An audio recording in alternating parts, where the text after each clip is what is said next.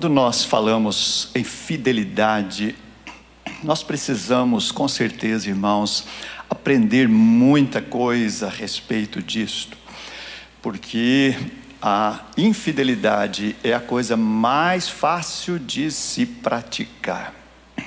Aprender este estímulo, por isto que quero usar nesta manhã este tema, fidelidade sem limite e o nosso texto está em Apocalipse capítulo 2, versículo 10, uma parte do texto que diz: Seja fiel até a morte.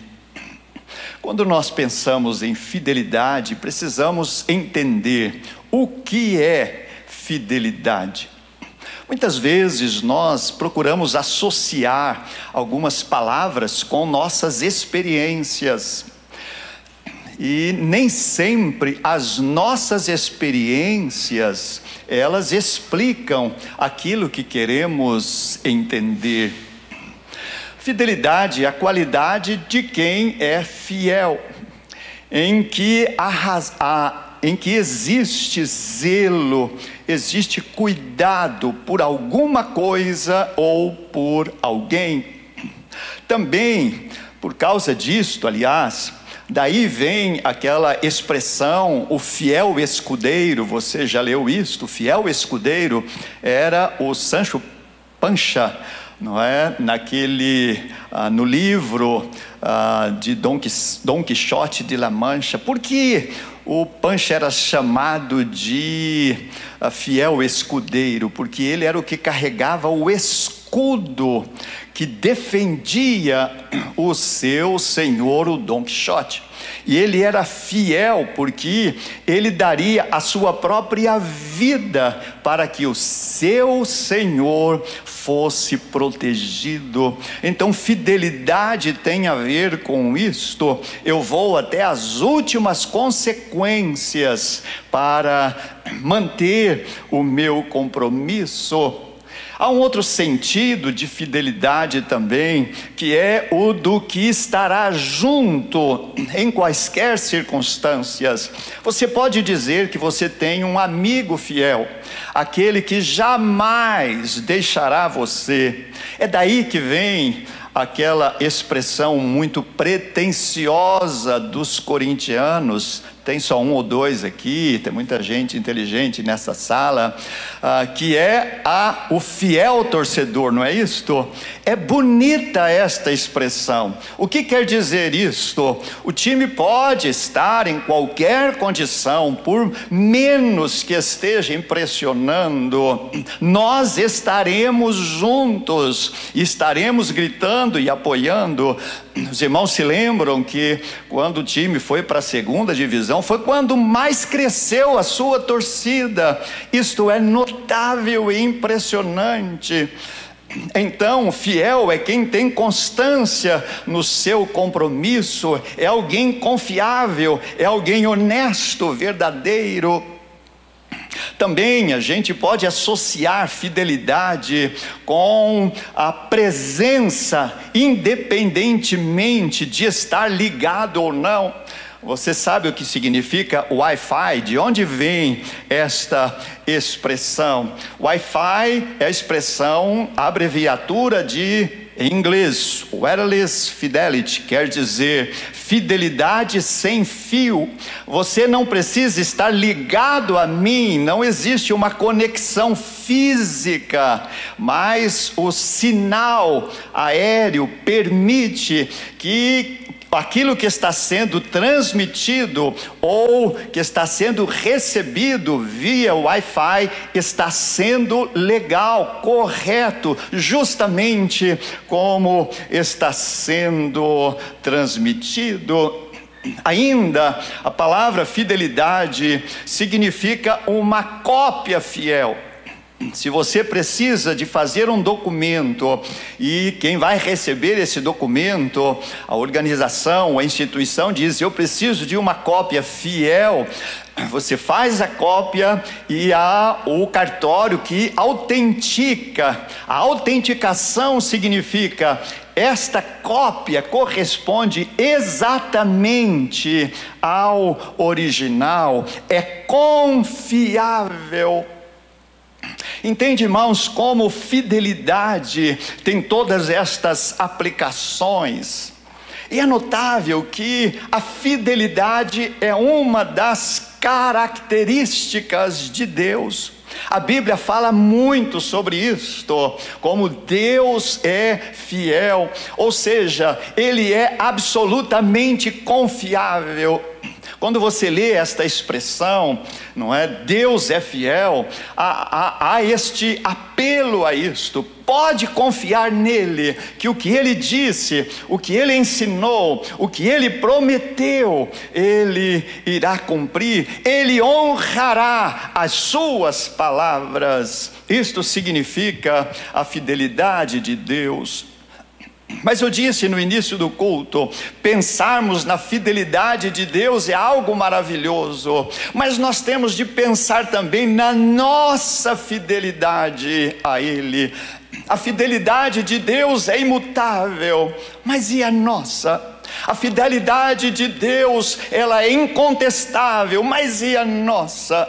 A fidelidade de Deus será sempre mantida, mas e a nossa? Nós, irmãos, precisamos ter estas características de fidelidade, pois nós fomos chamados por Deus para isto a sua palavra, fidelidade ao seu reino, fidelidade ao que aprendemos do Senhor. Nós estamos, durante este ano, trabalhando em nossa igreja com este tema, uma igreja frutífera, e o nosso, te, o nosso ah, tema, o subtema deste bimestre, Wesley falou no início, nós usamos no primeiro bimestre, fevereiro e março, o subtema recomeço, retornando aos princípios. Em abril e maio nós usamos o subtema transformação, as mudanças necessárias em nossa pessoa para que o, o Espírito Santo produza frutificação. E neste bimestre, eh, junho e julho, estaremos falando sobre fidelidade. E o nosso texto do ano é o que está em Gálatas capítulo 5, versos 22 e 23, que falam da frutificação. E um dos frutos, um dos gomos deste fruto do Espírito é a fidelidade. Não é notável isto, irmãos? Deus nos salvou para nós sermos fiéis a Ele, e é Ele quem nos capacita à fidelidade porque é fruto do seu espírito. O homem por si mesmo não saberá ser fiel, não conseguirá praticar a fidelidade. Por isto, o próprio Deus, através do seu espírito, ele frutifica em nós. Quando o Espírito Santo tem liberdade no viver cristão, a fidelidade se torna algo natural, algo espontâneo, algo vivo, algo eficaz. Mas eu queria também dizer que cada pessoa estará sempre sendo fiel a alguém ou a alguma coisa. Nós sabemos o que é fidelidade. Tudo que eu disse na introdução é são questões conhecidas de todos nós. Por isto, eu queria pegar neste momento um dos exemplos mais simples e comuns para nós de fidelidade, que é fidelidade ao cônjuge. Quem não é casado é filho de pais casados, então sabe o que é fidelidade dentro do seu lar, seja ela praticada ou não. E o que nós podemos definir como fidelidade no casamento? Uma das palavras que explicam fidelidade no relacionamento matrimonial é a palavra exclusividade. Um é exclusivo do outro. a exclusividade que significa aquilo que pertence apenas a mim. Não estou me, me, referindo a uma pessoa que pertence a outra, mas as, os sentimentos, a vivência, os segredos, tudo aquilo que compõe a intimidade de uma pessoa, pertence exclusivamente ao seu cônjuge. A fidelidade no casamento, ela é essencial para a comunhão, para o bem-estar desinteressado, para para a felicidade. Os nossos filhos, eles aprendem sobre isto, ouvindo e vendo nos pais o exemplo. Sim, meus irmãos, o que nós aprendemos com isto, aplicando esta fidelidade conjugal à fidelidade a Deus. Ser fiel a Deus é pertencer exclusivamente a Ele. Amém? Ser fiel a Deus significa pertencer a Ele, a nossa adoração, significa pertencer apenas a Ele, a nossa fé. Lembra os irmãos, que eu já disse outra vez, eu estava na residência, num, num dos meus primeiros pastorados, Estava na casa de uma família recém-convertida e uma vizinha da família estava presente. E eu então abri a Bíblia para apresentar o plano de salvação para aquela senhora. E ela ouviu com atenção. E no final eu disse: A senhora gostaria de crer em Jesus para ser o teu Salvador? Ela falou: Mas eu creio em Deus. Falei: Que bom, então a senhora crê em Deus? Ela disse: Sim, eu creio em Deus e em Santa Rita. Eu disse: então a senhora não crê em Deus? Não, eu creio, não. A senhora pode ter afinidade com Ele, gostar muito dele, a senhora pode ter muita confiança nele, mas Crer a senhora não crê, porque crer, ter fé, significa uma exclusividade de dependência dEle, significa uma união exclusivamente com Ele. Quem divide a confiança que tem entre Deus e algum outro ser, em alguma outra entidade, não crê, porque a fé se caracteriza por isto. Por isso, irmãos, que a palavra fidelidade tem como raiz a palavra palavra fé, ou ambas têm a mesma origem na linguagem do hebraico, que é a, a, do grego, que é do Novo Testamento. Fidelidade é a prática da fé, e a fé significa uma exclusividade àquele em quem se crê. 1 Coríntios capítulo 6, versos 19 e 20 dizem: O vosso corpo é santuário do Espírito Santo, pois fostes comprados por alto preço, por isso glorificai a Deus no vosso corpo. Observem, irmãos, que Paulo está dizendo não que Deus comprou o nosso corpo. O texto está dizendo que ele nos comprou, ele comprou o nosso ser vocês foram comprados por alto preço. O que você compra é teu, não é? O que você adquire te pertence. É esse o sentido de fidelidade, desta exclusividade nas mãos do Senhor.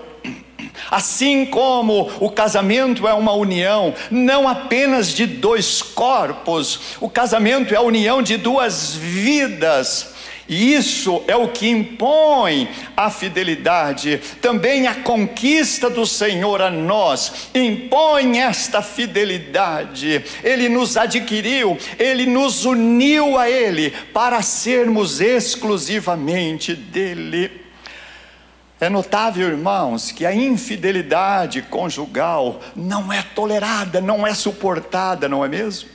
Mas a infidelidade a Deus muitas vezes nem é percebida, nem é sentida, e é isto que precisamos aprender todos os dias: nos colocar no lugar de Deus, na nossa imaginação apenas, claro, e cada um julgar como Deus estaria julgando você se você estivesse se vendo como Deus te vê. A fidelidade tem a ver com esta consciência honesta diante de Deus, sem qualquer maquiagem, sem qualquer máscara.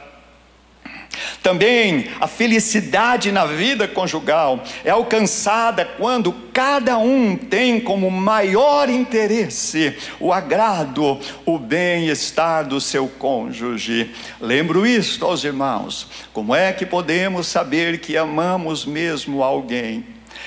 Um dos sintomas, uma das dos meios de avaliação é este, é quando o teu melhor é para a pessoa que você diz que ama. Quando o melhor de você, o melhor dos teus afetos, o melhor da tua educação, do teu respeito, o melhor do teu carinho, o melhor do teu perdão é para quem você diz que ama. Quando o teu melhor é dedicado, aí sim você pode dizer: eu amo de verdade. Esse o sentido de a fidelidade tem a ver com o interesse em agradar profundamente o outro, é a autorrealização através da realização do outro. Quanto mais você alcançar este objetivo de agradar o cônjuge, mais você se sentirá realizado. E olha como o apóstolo Paulo trata isso no nosso relacionamento com Deus, quando ele escreve aos Colossenses. Ele diz: Eu intercedo por vocês, desejando que cada um viva para o inteiro agrado do Senhor. Colossenses capítulo 1, versículo 10. Quando ele fala para que nós possamos agradar a Deus, ele está falando exatamente de fidelidade. Quanto mais o interesse do teu coração for conhecer a vontade de Deus, os ensinos de Deus, os propósitos de Deus, muito mais você estará declarando e praticando a fidelidade, as escolhas de Deus seguidas intensamente. Ah, irmãos, algumas vezes já usei esta expressão e a aplico de outra maneira agora. Pessoas seriam muito mais felizes, casamentos, famílias, igrejas, na sociedade haveria muito mais harmonia. Se cada pessoa todas as manhãs, antes de começar o seu dia ativo, pudesse se prostrar diante de Deus, se colocasse diante dele com o coração quebrantado e dissesse isto: Pai, eu não darei um passo que não seja da tua vontade. Eu não tomarei uma decisão que não tenha a tua aprovação. Eu não direi uma palavra que o Senhor não possa aprovar. Meu irmão, minha irmã, que diferença extraordinária isto faria na vida de todas as pessoas. Isto se chama fidelidade. Uma outra receita para um relacionamento conjugal feliz é a comunhão. E a palavra comunhão significa ter tudo em comum, ter em comum o que nós chamamos de aplicação das coisas que somos e que temos, ter em comum a união dos corpos, ter em comum a história, ter em comum os sonhos, ter em comum os bens, tudo nada é meu, nada é dela, tudo é nosso, nada é meu, nada é dele, tudo é nosso. Meus irmãos, não há uma graça de Deus que não esteja disponível a nós, tudo que Ele tem é comum a nós. Não há uma bênção que nós necessitemos que Ele não vem e nos dê não há uma resposta que não chegue a nós. Muitas vezes não nos agradamos, muitas vezes não queremos receber, muitas vezes não nos contentamos, mas Deus tem tudo em comum conosco. E a pergunta é sempre esta: eu tenho vivido uma vida em comum com o Senhor?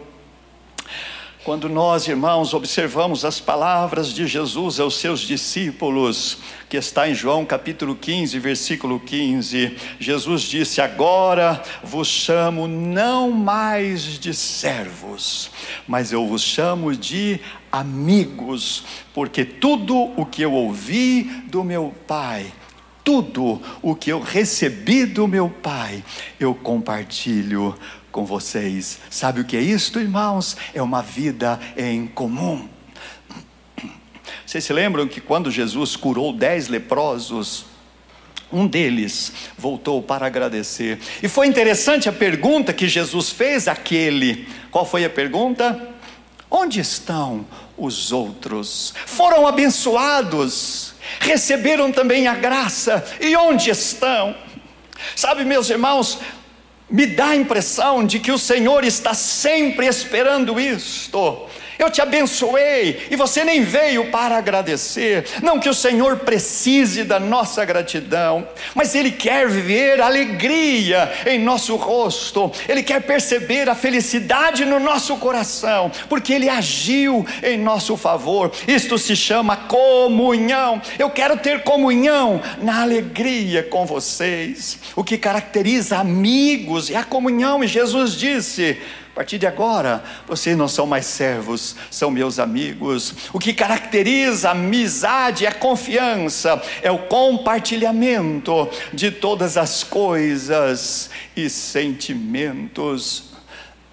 E nós honramos este privilégio de sermos considerados amigos de Jesus, quando nós zelamos pela Sua palavra, pelos seus ensinos, pelos seus exemplos. Nós honramos este privilégio sendo fiéis a Deus, quando cuidamos da nossa vida, do nosso corpo, da nossa alma, do nosso espírito, como propriedades do Senhor. Nós honramos este privilégio de ser amigo de Jesus, quando nós cumprimos os nossos deveres cristãos, quando nós somos igreja, uma igreja unida, saudável, amorosa, obediente às palavras do Senhor, é quando nós somos, cada um, um fiel escudeiro, a ponto de entregar a própria vida em defesa da sua fé, em defesa do seu compromisso com o Senhor. Aprecio demais as palavras do apóstolo Paulo, quando ele, revestido daquele espírito pastoral dele, ele diz: Eu fui colocado no reino em defesa do Evangelho.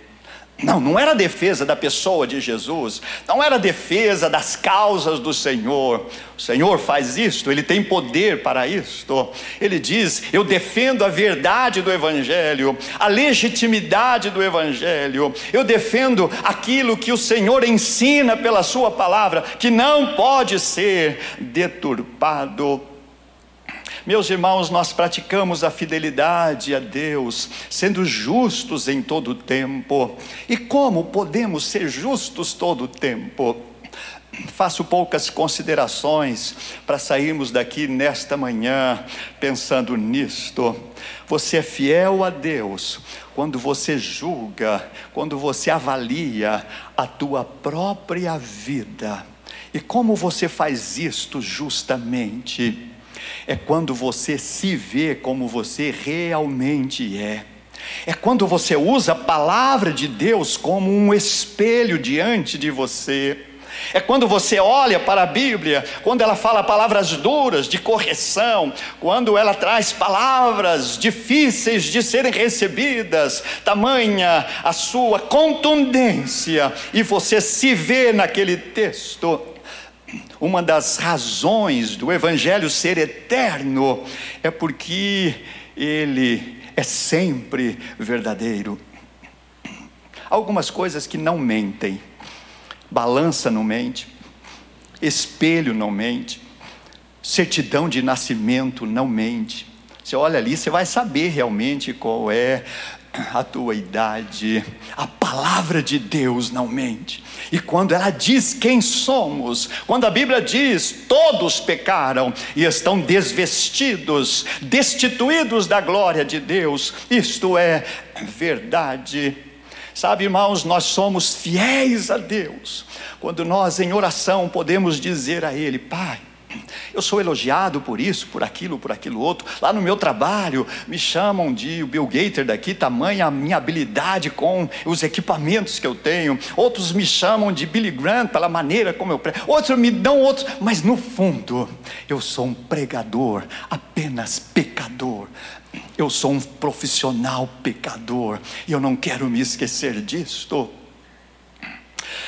Uma vez um pregador foi pregar em uma igreja e ele, conhecido pela sua autoridade com a palavra de Deus, ele colocou um pedaço de papel assim, aqui. E ele, durante a pregação, toda hora ele olhava para aquele papel. E estava ali um seminarista, muito esperto, como todos os nossos aqui, e ele observou que toda hora o pregador olhava naquele pequeno pedaço de papel e diz: talvez ali esteja o esboço dele em fonte 1, para poder por tanta coisa naquele papel. Quando terminou o culto, aquele seminarista correu e foi no púlpito, e naquele papel estava escrito apenas isto: Eu sou o Senhor. Você pode ser um grande pregador, mas eu sou o Senhor. Você pode estar sendo admirado, mas eu sou o Senhor. Sabe, meus irmãos, nós somos fiéis a Deus quando nós nos vemos como realmente somos, quando nós não nos envergonhamos de, em nossas orações, confessar aquilo que passou pela nossa mente e que nós gostaríamos que Deus não soubesse, ou pelos olhos, ou pelos lábios, ou pelos ouvidos, que nós gostaríamos que Deus nunca tivesse ouvido, que nós fizemos coisas que gostaríamos que Ele nunca soubesse, ser leal a Deus é isto, a fidelidade passa por isto. Também nós praticamos a fidelidade a Deus, sendo justos em todo o tempo, na avaliação do nosso próximo.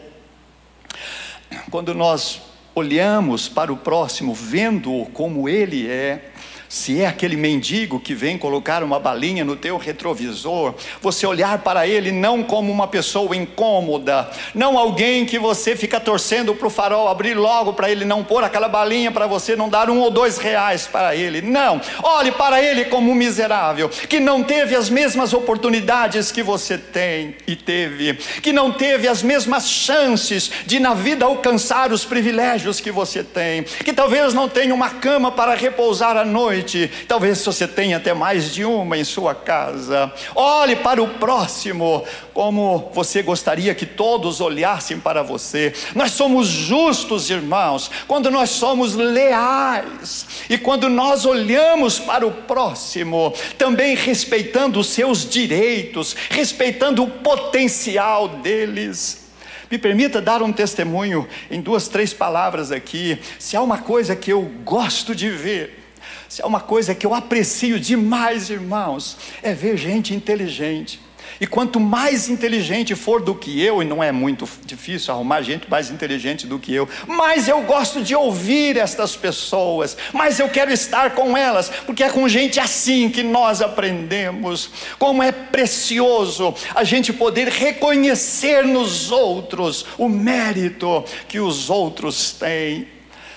Nós também, irmãos, somos fiéis a Deus, sendo justos na avaliação da palavra de Deus. Ó oh, irmãos, quando nós olhamos para a palavra de Deus como a fonte de ensino, quando nós olhamos para a Bíblia como fonte da nossa orientação, quando começou a pandemia, um dos propósitos que eu assumi, eu sabia que muita coisa ia mudar, era ler a Bíblia toda novamente. Eu comecei mas eu não faço leitura apenas. Um dia eu peguei um salmo, eu estava lendo os salmos e eu preguei para mim. Uma manhã eu fiz um sermão para mim. E eu aprendi um pouquinho comigo.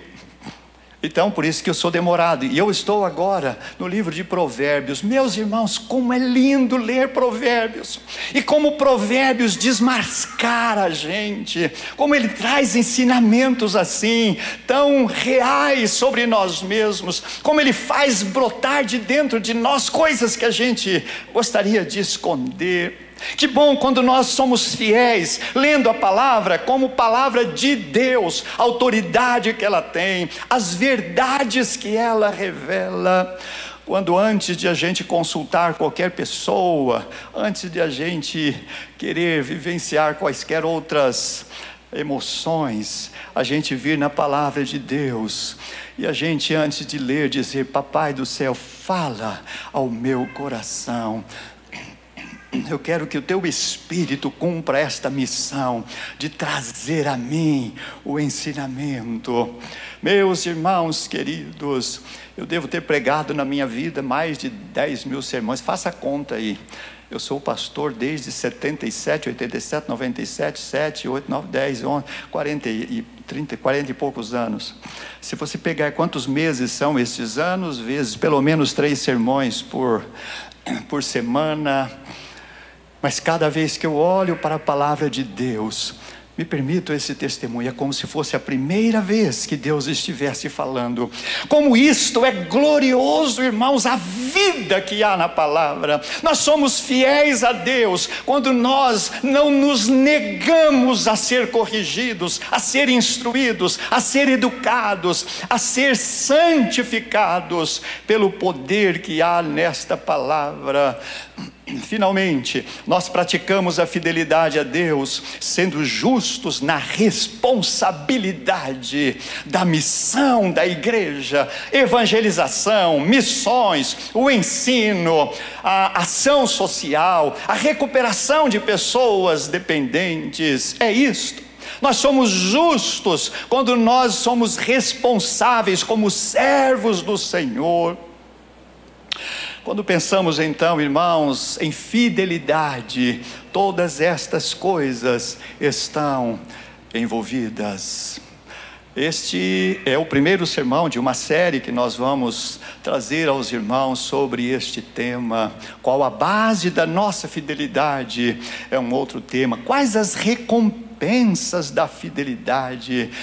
Também queremos falar sobre isto. Quantos exemplos temos na Bíblia de homens que nos inspiram a ser fiéis? E o meu apelo a você, encerrando este culto, esta pregação, é que você ore, enfaticamente neste bimestre, que você ore muito, dizendo a Deus que, além de tudo, você deseja muito ser fiel ao Senhor. Nós usamos muito essa expressão fiel nos dízimos e nas ofertas, mas os dízimos e as ofertas são um meio de nós demonstrarmos que nós temos um coração fiel.